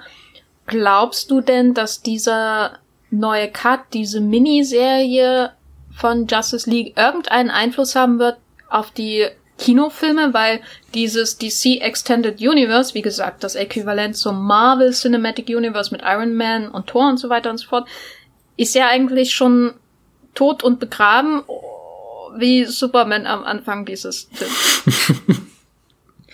Ich finde das definitiv einen der, der spannendsten Punkte an dem Snyder Cut, weil ich bin auch irgendwie in 2020 reingegangen und dachte, okay, das DC-Universum unter Warner formiert sich gerade neu. Da kündigt sich ein neuer Suicide Squad-Film an, der so ein bisschen Fortsetzung, aber vor allem auch Reboot wird und äh, jetzt von Aquaman, James Gunn, ne? genau von James Gunn, der ja hier die Guardians of the Galaxy Filme im Marvel Universum gemacht hat und auch jetzt rein wie Wonder Woman und Aquaman, die ja eigentlich aus dem ursprünglichen DC Extended Universe entstanden sind, stehen ja mittlerweile auf sehr sehr eigenständigen Beinen und sind da gar nicht mehr so verbunden in diese größere Geschichte und der Snyder Cut zeigt dann auf einmal, okay, nee, wir, wir sind noch lange nicht damit fertig. Da kommt jetzt A nochmal diese Schnittfassung, dann äh, B ist ja der, der neue Flash-Film, der kommt, einer, der die, die Tore ins Multiversum öffnen wird. Und es ist ja auch schon bekannt, dass äh, hier Michael Keaton zum Beispiel als Batman, der damals Batman bei Tim Burton gespielt hat, zurückkehren wird, dass Ben Affleck da auch nochmal vorkommt, der den äh, Batman im halt in den Anfängen des DC-Universums gespielt wird, obwohl ja gleichzeitig noch der Robert Pattinson Batman in den nächsten Jahren auf uns zukommen wird. Also irgendwie wirkt das gerade echt unberechenbar und, und du hast ja gar keine Ahnung jetzt, wo, wo die DC-Filme im Kino erstmal lange Zeit ausbleiben werden, was, was für ein Einschlag das einfach haben wird, wenn, wenn da vier Stunden, wenn da quasi der, der, ist ein, ein Monumentalfilm äh, mit Superhelden auf HBO Max ähm, veröffentlicht wird, was was das für eine, für, also so, ob der da nochmal eine, eine große Begeisterungswelle auslöst und und diesem totgeglaubten Universum neues Leben einhaucht und womöglich dreht ja dann Zack Snyder tatsächlich noch einen Film, eine Fortsetzung, in der wir dann den großen Kampf gegen Darkseid sehen werden und und natürlich auch die, die Frage, springt dieses Universum nochmal zurück ins Kino oder wird das jetzt ein, ein großer Bestandteil von der Identität, die HBO Max als Streamingdienst auszeichnet? Ich denke da zum Beispiel an Disney Plus, das ist ja ein bisschen anders strukturiert als Netflix. Die haben ja ein Programm, das deckt von A bis Z alles ab. Also du, du, äh, du, du gehst bei Netflix auf die Plattform und, und hast einfach tausend Möglichkeiten, aus denen du wählen kannst. Bei Disney Plus ist das eher, eher thematisch strukturiert. Du hast da ganz groß deine Marvel-Säule, du hast ganz groß deine Disney-Film-Säule und du hast ganz groß deine Star Wars-Säule zum Beispiel. Also sehr im Sinne von, von Marken gedacht. Und ich glaube, HBO Max muss da auch noch eine Identität finden, wo, wo der Streamingdienst genau stehen will, was für Abonnenten er ansprechen will. Und da wird der Snyder Cut ein, ein, ein spannendes Testobjekt, glaube ich, sein, um einfach auszutesten, was, was kann so eine Geschichte da machen, was, was bedeutet das für das DC-Franchise insgesamt. Also ich werde das jetzt mit sehr viel aufmerksam verfolgen, was da in den nächsten Monaten passiert. Ich denke auch, ich denke auch, wenn man einem Streamingdienst oder überhaupt einem Studio Profil verleihen will, dann ist Zack Snyder sicher nicht der falsche Regisseur, weil er eben auch wirklich einen unglaublich wiedererkennbaren Stil einfach hat, ne? Und der Ton seiner Filme, die Inszenierung und so weiter. Patrick, du bist ja, ähm, ich möchte dich äh, hier nicht ähm, ähm, mm, ähm, ja in die Ecke drängen, aber du bist ja ein Fan von Zack ja. Snyders Kino. Ist das jetzt die Rehabilitation von ihm als Blockbuster-Regisseur? Weil ähm, Batman vs. Superman, Man of Steel, ähm, die haben natürlich sehr viel Geld eingespielt, aber sie waren auch nicht so erfolgreich, wie sie hätten sein sollen. Ähm, was ja einer der Gründe ist, warum ähm, das Studio dann auch so viel Druck auf ähm, Justice League ausgeübt hat. Und ist das jetzt sein, sein Comeback? Was verspricht er sich dafür und glaubst du dran, dass es passiert? Ja, das ist eine, gute Frage. Das ist ganz spannend, weil Zack Snyder jetzt praktisch diese Möglichkeit bekommt, doch noch mal also er ist ja bei, bei den DC-Filmen trotzdem weiterhin immer mal wieder als Produzent involviert, so, aber das ist natürlich nicht das gleiche, wie ihn jetzt als Regisseur zu erleben.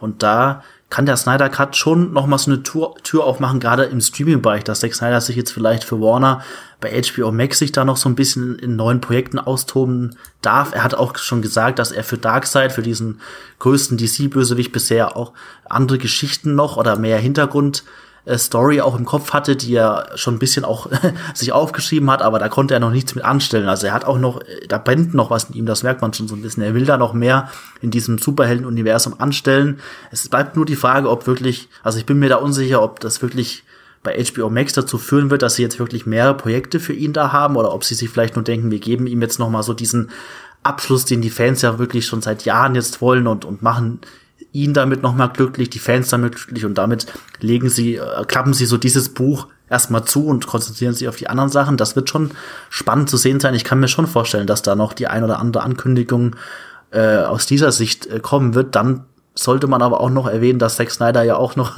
von einem anderen Streamingdienst schon geschnappt wurde, und zwar Netflix. Da ist er ja auch schon jetzt äh, untergebracht worden und entwickelt da oder dreht gerade einen, einen Zombie-Action-Film äh, namens Army of the Dead, der aber gleichzeitig auch schon zu einem großen Franchise äh, wachsen soll. Also da wurden auch schon Spin-off-Serien angekündigt oder, oder Spin-off-Filme. Unter anderem ist da auch Matthias Schweighöfer dabei. In diesem Gut, dass du ihn erwähnst. Das hätte ich jetzt geschrieben. das äh, muss man immer dazu erwähnen. Äh, Matthias Schweighöfer ist da auch dabei in diesem Army of the Dead und er wird auch, also Matthias Schweighöfer selbst wird auch ähm, für seine Figur, die er da spielt, ein Spin-off selbst inszenieren, wiederum für Netflix. Und ähm, da sieht man schon, dass Netflix da auch sehr viel Franchise-Vertrauen in Zack Snyder setzt und da noch mal so ein Zombie-Action-Universum, das vielleicht auch so ein bisschen an, an Dawn of the Dead, den Snyder ja als ersten Spielfilm damals gedreht hat, nochmal anknüpfen will. Und deswegen wird es spannend zu sehen sein, wie sich jetzt Zack Snyder in Zukunft zwischen diesen beiden Polen so bewegen kann. Also, dass er jetzt vielleicht bei HBO Max so in diesem Streaming-Bereich für, für, für Superhelden-Sachen noch was weitermachen kann oder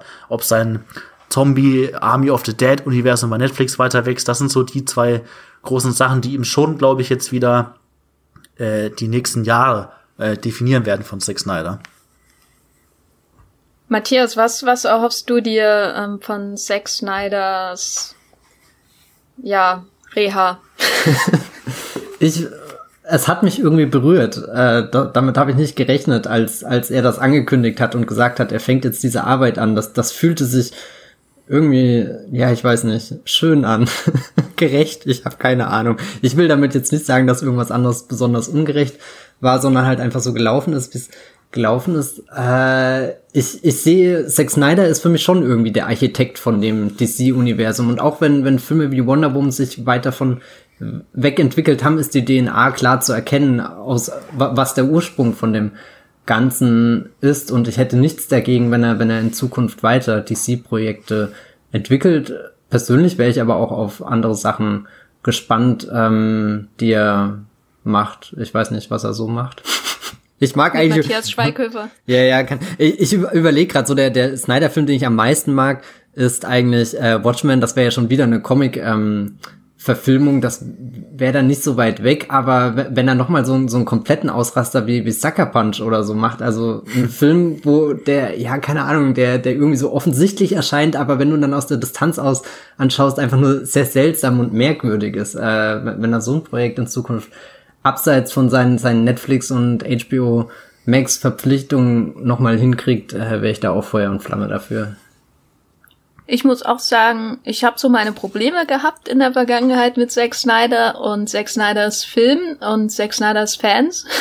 ähm, und diese ganze Geschichte mit dem Snyder Cut hat das teilweise irgendwie auch noch verstärkt, so, weil eben, wie gesagt, mir das am Anfang ein bisschen seltsam vorkam, wie intensiv sich da manche Menschen hineinsteigern. Aber andererseits muss ich auch sagen, je mehr ich mich damit befasst habe und auch dann zum Beispiel solche Livestreams gesehen habe, wo er ähm, quasi ein Video, Audio, Kommentar, Audio, Video, was auch immer, Kommentar zu Batman vs. Superman gemacht hat. Und dann sitzt er in seinem Kino, in seiner Villa, in äh, wo auch immer, und er holt, sitzt da alleine da und macht den Computer an und so und schaut mit seinen Fans bei YouTube ähm, diesen Film und holt dann seine Storyboards eins nach dem anderen raus so und erklärt hier und so. Und das war der Plan und so. Und das fand ich schon nicht nur beeindruckend, sondern vor allem imponierend so, dass jemand so viel Leidenschaft hat für diese dieses Thema, für diese Filme. Und ich glaube, das hat schon was von einem Happy End irgendwie auch, gerade wenn man bedenkt, was für eine Tragödie mhm. er äh, zusammen mit seiner Frau, die ja auch die Filme mitproduziert, ähm, durchgemacht hat, ähm, wie er da durch die Warner Studiomangel genommen wurde, auch ähm, quasi hinter seinem Rücken mehr oder weniger und ähm, ich weiß nicht, ob es mir am Ende gefallen wird. äh, der Batman vs. Superman Ultimate Cut hat mir auch gefallen im Gegensatz zur Kinofassung, als diese längere Fassung damals. Insofern gut, die Chancen stehen gar nicht so schlecht. Aber diese Story, einfach diese Hollywood-Story, die hat mir wirklich imponiert. Das ist ja selber fast schon Filmmaterial, was da mit dem Zack Snyder passiert ist. Und wenn er jetzt wirklich sein Happy End hat, dann ist natürlich meine nächste Frage, wollt ihr einen Director's Cut von David Ayers Suicide Squad sehen. Wollt ihr einen Director's Cut von Josh Tranks Fantastic Four, falls sich jemand erinnern, sehen? ähm, ist das jetzt die, die Blaupause, wie es weitergeht da draußen? Mm, also ich habe da nichts dagegen grundsätzlich, gerade weil das ja auch Filme sind, bei denen diese sehr harte, komplizierte Produktionsgeschichte dann auch ans Licht gekommen ist. Also wo man dann wirklich auch weiß, da ist von vorne bis hinten äh, einiges schiefgegangen. Da, da wurde in die persönliche Vision des Regisseurs, wenn man es mal so ausdrücken will, reingepfuscht. Und da finde ich schon spannend, oder zu überlegen, dass da jetzt wirklich viel ungenutztes Material irgendwo noch liegt. Das, äh, Leute wie David Ayer äußern sich da ja auch wirklich regelmäßig auf Twitter und sagen, genauso wie Zack Snyder, ja, äh, dieser Cut, da ist nicht mehr da viel Arbeit nötig diesmal. Also ich könnte den fertig machen, ich brauche nur ein bisschen Unterstützung und Hilfe. Und ich finde das schon einen interessanten Trend, dass man auch wirklich sagt, dass diese Streaming-Dienste da jetzt wirklich eine Plattform bieten, dass man sagt, das kann jetzt nicht noch mal irgendwie fürs Kino gemacht werden oder soll nicht noch mal im Kino laufen, aber ihr bekommt das bei einem Streaming-Dienst zu sehen und bekommt da noch mal auch wirklich im besten Fall ein ganz neues Filmerlebnis oder so, dann bin ich schon sehr gespannt. Ich will, ich bin ein bisschen skeptisch, dass es vielleicht ausartet und dann wirklich in so eine Reste Verwertung dann wieder eingeht, dass man sagt, man hat hier noch ein Schnipsel von dem Film rumliegen und, und macht das neu dazu und bereitet das auf, dass das wirklich irgendwie so ein bisschen dann auch ausgenutzt wird. Aber wenn da wirklich solche Sachen wie jetzt beim Snyder Cut entstehen, dann finde ich das schon einen spannenden Trend, wo ich mich über mehr solche Meldungen wie jetzt zum Beispiel ein AR-Cut von Suicide Squad äh, freuen würde. Ich wäre auf alle Fälle bei dem Fantastic Four äh, Cut von Josh Trank dabei. Das ist eigentlich ein Film, der mir so auch schon ganz gut gefällt. Aber ich schaue ihn immer und denke mir, ja, da, da wollte Josh Trank gewisse Dinge machen, wo Fox das Studio dann einfach gesagt hat, nö.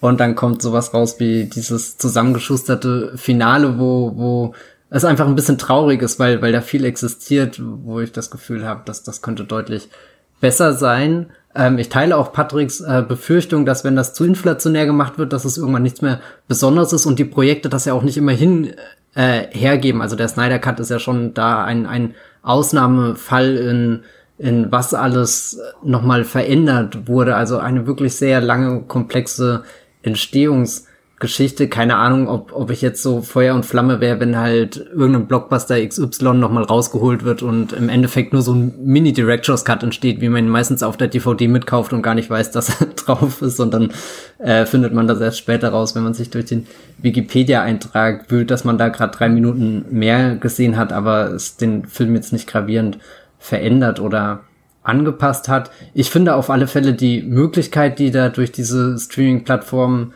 ähm, existieren, um, um also Künstlern nochmal näher zu ihrer Vision hinzuverhelfen. Das finde ich spannend. Was ich eher kritisch sehe, ist, dass der Snyder Cut ja auch so zum Symbol geworden ist mit, sobald die Fans lange und laut genug schreien, kriegen sie das, was sie wollen. Das ist so ein bisschen Zwiespalt, äh, weil ich mich einerseits für Zack Snyder als Künstler freue, andererseits nicht hoffe, dass wir in eine äh, Popkultur hineingeraten, wo alles nur noch so gemacht wird, wie es die Fans äh, sehen wollen, weil das ist ja auch immer eine sehr grobe, undefinierbare Masse und, und dann wird viel pauschalisiert und, und wa was sind die Fans, die was sehen wollen. Also das, das lässt sich ja auch immer schwer belegen. Da finde ich es deutlich spannender, einem Künstler wie Zack Snyder zu folgen, wo ich gesehen habe, der hat mit Man of Steel was angefangen, mit Batman vs. Superman das ausgebaut und jetzt bin ich sehr gespannt einfach, wie er das mit äh, dem Snyder Cut, dem Director's Cut, der, der längeren Miniserien-Version von Justice League zu Ende bringt.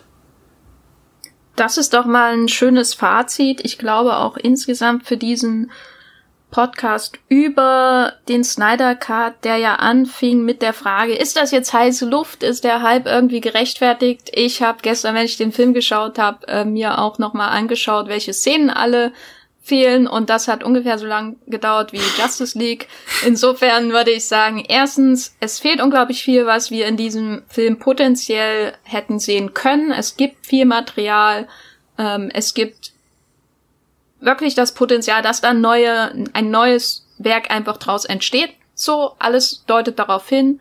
Und zweitens, was ich noch viel interessanter finde, auch ähm, sagt das einfach viel aus über den Status von Streamingdiensten. Mhm. Und ähm, Snyder, der Snyder Cut könnte sowas wie die, wie der, äh, wie der, ähm, ja, ähm, der erste Schritt zu einer Welle werden. Ob wir jetzt äh, den Air Cut sehen, oh Gott, ich hoffe, der Begriff ähm, wird schnell wieder verschwinden. Aber das ist nochmal eine andere Frage. Aber Streamingdienste haben einfach einen riesen Vorteil, weil sie nicht so ein großes Marketingbudget im Anspruch nehmen, um einen Film, wie, wie ein Film, der ins Kino kommt, zum Beispiel. Das ist einfach viel, viel teurer, einen Film ins Kino zu bringen, als einen Film bei HBO Max meinetwegen zu launchen. Insofern würde ich sagen, Hype absolut gerechtfertigt, zumindest jetzt. Und wenn wir das dann am Ende sehen, vielleicht bei Sky, vielleicht woanders nächstes Jahr, dann können wir unsere Meinung immer noch ändern zum Cut, würde ich sagen. Aber damit ist natürlich Streamgestöber als Podcast noch nicht vorbei, weil ich möchte natürlich für das, die, die Wartezeit, bis dann irgendwann wirklich der Snyder Cut äh, kommt, noch ein paar Streaming-Tipps hier sammeln. Äh, Matthias, was, was hast du zuletzt gestreamt? Ich äh, habe mich zuletzt auf Netflix vergraben und bin in die Geschichte der Royals eingestiegen. Es läuft nämlich gerade die vierte Staffel von The Crown, einer Serie, die ich sehr mag. Eigentlich eines der, der besten Netflix-Originals, die da draußen existieren. Und die vierte Staffel punktet natürlich momentan damit, dass Margaret Thatcher eine wichtige Rolle spielt und äh, Lady Di jetzt auch eingeführt wurde, gespielt von der wundervollen Emma Corrin und Margaret Thatcher gespielt von Gillian Anderson. Das ähm, gibt der Serie so ein bisschen neuen Drive und neuen Schwung und was ich gerade sehr faszinierend finde, dass die eigentliche König Königsfamilie, also hier Olivia Coleman als Queen Elizabeth II. und Tobias Menzies als äh, hier der Prinz Philippe und Helena Bonham Carter als Princess Margaret, dass die gerade so ein bisschen die äh, Aliens werden, die die seltsam, die die sehr abgehoben wirken und und ich bin jetzt am Anfang drinne und ich fiebere gerade fast mit Margaret Thatcher mit und frag mich, was ist da los? Weil eigentlich äh, würde sie sich doch als Bösewichtin prädestinieren. Da bin ich jetzt ganz gespannt, wie das weitergeht und die die Machtdynamiken erforscht werden, die kleinen Intrigen, aber auch die tragischen Schicksalen. Das ist eine ganz große dramatische Serie, die auch wundervoll gestaltet ist mit ihren Bildern, mit ihrer Kamera, mit ihrer Musik. Patrick, was, was hast du zuletzt gestreamt? Ähm, ich habe mir am Wochenende den Film Happy Death Day to You angeschaut. Den gibt's jetzt neu zu streamen bei Amazon Prime. Und ähm, das ist eine Fortsetzung zu dem ersten Teil äh, Happy Death Day von, von 2017. Und ähm, Happy Death Day war ja noch so ein Horror, so eine Horrorkomödie, so ein Mix aus Scream und, und täglich kisst das Murmeltier, also so ein Zeitschleifen-Slasher, der so mit dem Konzept äh, sehr äh, humorvoll umgegangen ist. Und der zweite Teil geht jetzt noch mal andere Wege, der wird fast schon zu so einer nerdigen Sci-Fi-Comedy, also der, der hebt sich schon stark von diesem Zeitschleifen-Konzept ab und macht dann da eher so eine Zeitreise, Multiversumsgeschichte draus. Also das ist schon sehr abgedreht alles. Ähm, man darf sich bei dem bei der Fortsetzung eigentlich kaum noch klassische Horror-Elemente erwarten. Also gruselig oder so ist der Film kaum noch. Aber mir hat der Film oder die Fortsetzung tatsächlich ein bisschen besser gefallen als der erste Teil, weil der erste Teil war ja noch wirklich so ein bisschen klassisch, Slasher-Klischees, ein bisschen lustig, äh, aufgelockert und der zweite Teil ist da noch ein bisschen ambitionierter. Er hat auch so Zeit, Reisen, Zeitschleifen, Elemente, die witzig sind, aber er geht dann auch in eine überraschend emotionale Richtung, wo ich dann auch wirklich äh, bisschen berührt war, was ich gar nicht vorher gedacht hatte, weil es schon relativ albern und, und witzig losgeht, aber dann schon überraschend emotional wird und deswegen, vielleicht war es auch einfach der richtige Film für einen Sonntagabend auf der Couch so, den kann man locker da so weggucken, aber ich fand den wirklich überraschend gelungen. Bei Moviepilot sieht es leider umgekehrt aus. Also da hat der zweite Happy Death Day ähm, eine 5,9 Community-Bewertung und der erste eine 6,2. Also da ist die Meinung ein bisschen umgedreht, aber ich äh, wurde wirklich positiv überrascht von Happy Death Day to You und fand den wirklich ganz gut gelungen. Wie gesagt, den gibt's bei Amazon Prime jetzt zu streamen. Ich war wieder bei Netflix. Äh und habe mir ja eine Comedy-Ladung äh, gegeben gestern Abend, nachdem ich Justice League gesehen habe. da war das unbedingt nötig. und zwar ähm, läuft da gerade Auntie Donners Big Old House of Fun, was ein sehr komplizierter Titel ist, so zu erklären, dass Auntie Donna, also wie, wie Tante Donna ähm, im Englischen, ähm, eine australische Comedy-Gruppe mit ähm, drei Leuten ist und die haben eine sechsteilige Netflix Sketch Show. Ich habe hier schon mal in äh, Streamgestöber über I Think You Should Leave äh, mit Tim Robinson gesprochen. Ich bin da ein riesen Fan von und das ist jetzt ein ähnliches Format, also auch wieder weniger Folgen, sehr kurz, sehr snackable, ähm, wie Andrea sagen würde, unsere Kollegin. Und ähm, ich kann es absolut empfehlen. Das ist weniger cringy, also es geht hier nicht so sehr um Fremdscham oder so, sondern das ist absolut absurder Humor äh, ganz weit weg von der realen Welt mit minimalsten Mitteln umgesetzt. Also es geht im Grunde nur um diese drei äh, Männer, die in unterschiedlichste äh, Rollen schlüpfen in ihrem Haus, also dieses Big Old House of Fun. Und äh, weiß nicht, Beispiel, ich glaube schon der ersten Folge, ähm, sie schmeißen ihren Mitbewohner, nämlich ihren Geschirrspüler raus. Und der Geschirrspüler äh, zeichnet sich dadurch aus als Figur, dass er irgendwie so googly Eyes hat obendrauf und halt die Klappe aufmacht. Und das, dann glaubst du schon, okay, das ist jetzt eine Figur, die spricht und die steht dann die ganze Zeit draußen vor dem Haus im Garten, während sie da drin neue Mitbewohner äh, auschecken. Und äh, das ist so das absurde Niveau. Es gibt ein paar ja, Gaststars, also am bekanntesten vielleicht äh, Ed Helms aus der, der ähm, Hangover-Reihe, der ist nämlich einer der Produzenten und der spielt sich selbst in äh, der Serie, was zu wunderbaren Metamomenten führt, aber viele freuen sich vielleicht auch über zwei Stars aus The Boys, nämlich ähm, Anthony Starr ähm, spielt hier mit Und äh, Jack Quaid, also Homelander und sein Gegner, mehr oder weniger, ähm, die haben mir beide Gastrollen und dann noch ganz viele Comedy-Menschen, die so, so Comedy-Nerds wie ich halt erkennen, die man aber nicht erkennen muss, um Spaß zu haben an dieser Serie. Ähm, Auntie Donna's Big Old House of Fun, wer Monty Python mag, ähm, wird das, glaube ich, auch mögen. Streamt aktuell bei Netflix, kann man ganz schnell wegschauen. Ja, damit sind wir schon fast am Ende angekommen. Ich möchte noch mal ein ganz großes Dankeschön an die Fans und HörerInnen von Streamgestöber aussprechen. Auch weil wir nämlich immer viel ähm, richtig cooles Feedback auch bekommen. Und ähm, zwei E-Mails habe ich mir mal rausgesucht, über die wir uns auch ähm, sehr gefreut haben. Und zwar die eine kommt von Magdalena. Sie hat uns eine E-Mail geschrieben. Ich liebe euren Podcast. Ja, das freut mich auf jeden Fall. Ich habe heute Morgen die letzte Folge gehört. Lohnt sich Riverdale. Und da muss ich jetzt was zu sagen, da da ganz schlimme Fauxpas in Bezug auf Buffy passiert sind, ähm, die ich als absoluter Buffy-Fan nicht einfach so hinnehmen kann. Das Bronze. Es wurde nicht als Ort nachträglich eingeführt. Okay, ist notiert. Äh, Buffy war in der ersten Staffel nicht 15, sondern 16. Okay, das ist schon ein wichtiges Detail. Äh, jetzt geht's mir viel besser. Ich freue mich auf die nächsten Folgen. Viele Grüße und bleibt gesund. Also, wir lesen das nämlich. Wir freuen uns darüber. Wir freuen uns auch auf ähm, so Korrekturen und ähm, ich freue mich sowieso über alle Buffy-Fans, die es da draußen gibt. Und äh, dann hat noch die Lia per E-Mail geschrieben, ich habe gerade euren neuesten Podcast über Dexter gehört. Das ist der von letzter Woche und wollte mich allgemein mal für eure tollen Podcasts bedanken. Ihr habt mir sehr coole neue Informationen zu der neunten Staffel von Dexter geliefert, auf die ich mich total freue, weil Dexter eine meiner absoluten Lieblingsserien ist. Davor habe ich die Folge zu Ratchet gehört und habe da erfahren, dass ihr Ryan Murphy und American Horror Story auch so feiert. Also könntet ihr dazu bitte auch mal eine Folge machen, wo zum Beispiel in zwei Wochen die neueste Staffel ähm, zu Netflix kommt, also von American Horror Story. Und da kann ich nur sagen, wir haben da schon was geplant. So, zu American Horror Story. Mehr aber nicht, wäre Spoiler. Wir freuen uns, wie gesagt, auf dieses Feedback. Wir lesen das. Das heißt, schreibt uns E-Mails.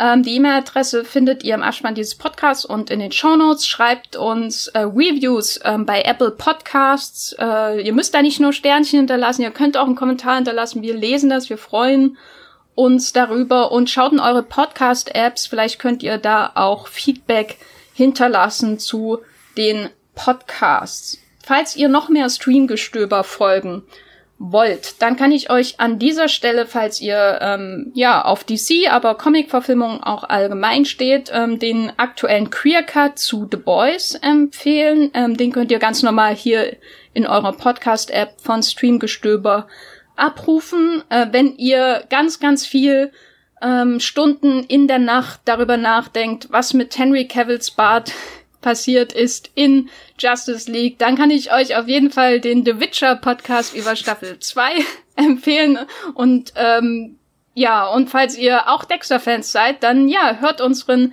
letzten ähm, Podcast über Dexter. Patrick, wo bist du außerhalb dieses Podcasts noch zu lesen?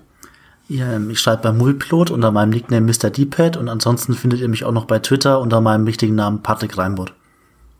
Matthias, wie sieht's bei dir aus? Ich bin auch zufällig bei Moviepilot. Als äh, Bibelbrox mit 2e schreibe ich da und wenn ihr mich auf Twitter sucht, findet, mir, findet ihr mich als Bibelbrox mit 3e. Ich bin überraschenderweise auch bei Moviepilot als The Geffer äh, wie The Beatles, nur nicht so gut. Äh, und bei Twitter als Gafferlein mit Doppel F. Und ich danke an dieser Stelle nochmal allen Hörerinnen da draußen für das Zuhören. Wir hören uns beim nächsten Mal. Streamt was Schönes. Ciao. Ciao. Tschüss. Das war die neue Folge Streamgestöber. Abonniert uns bei Spotify, Apple oder der Podcast-App eures Vertrauens und wir freuen uns auch ganz besonders über eure Bewertungen. Die Musik wurde aufgenommen und produziert von Tomatenplatten. Feedback und Wünsche gehen an podcast.moviepilot.de. Wie ihr mit eurer Sprachnachricht im Podcast landet, erfahrt ihr in den Show Notes und unter www.moviepilot.de slash podcast.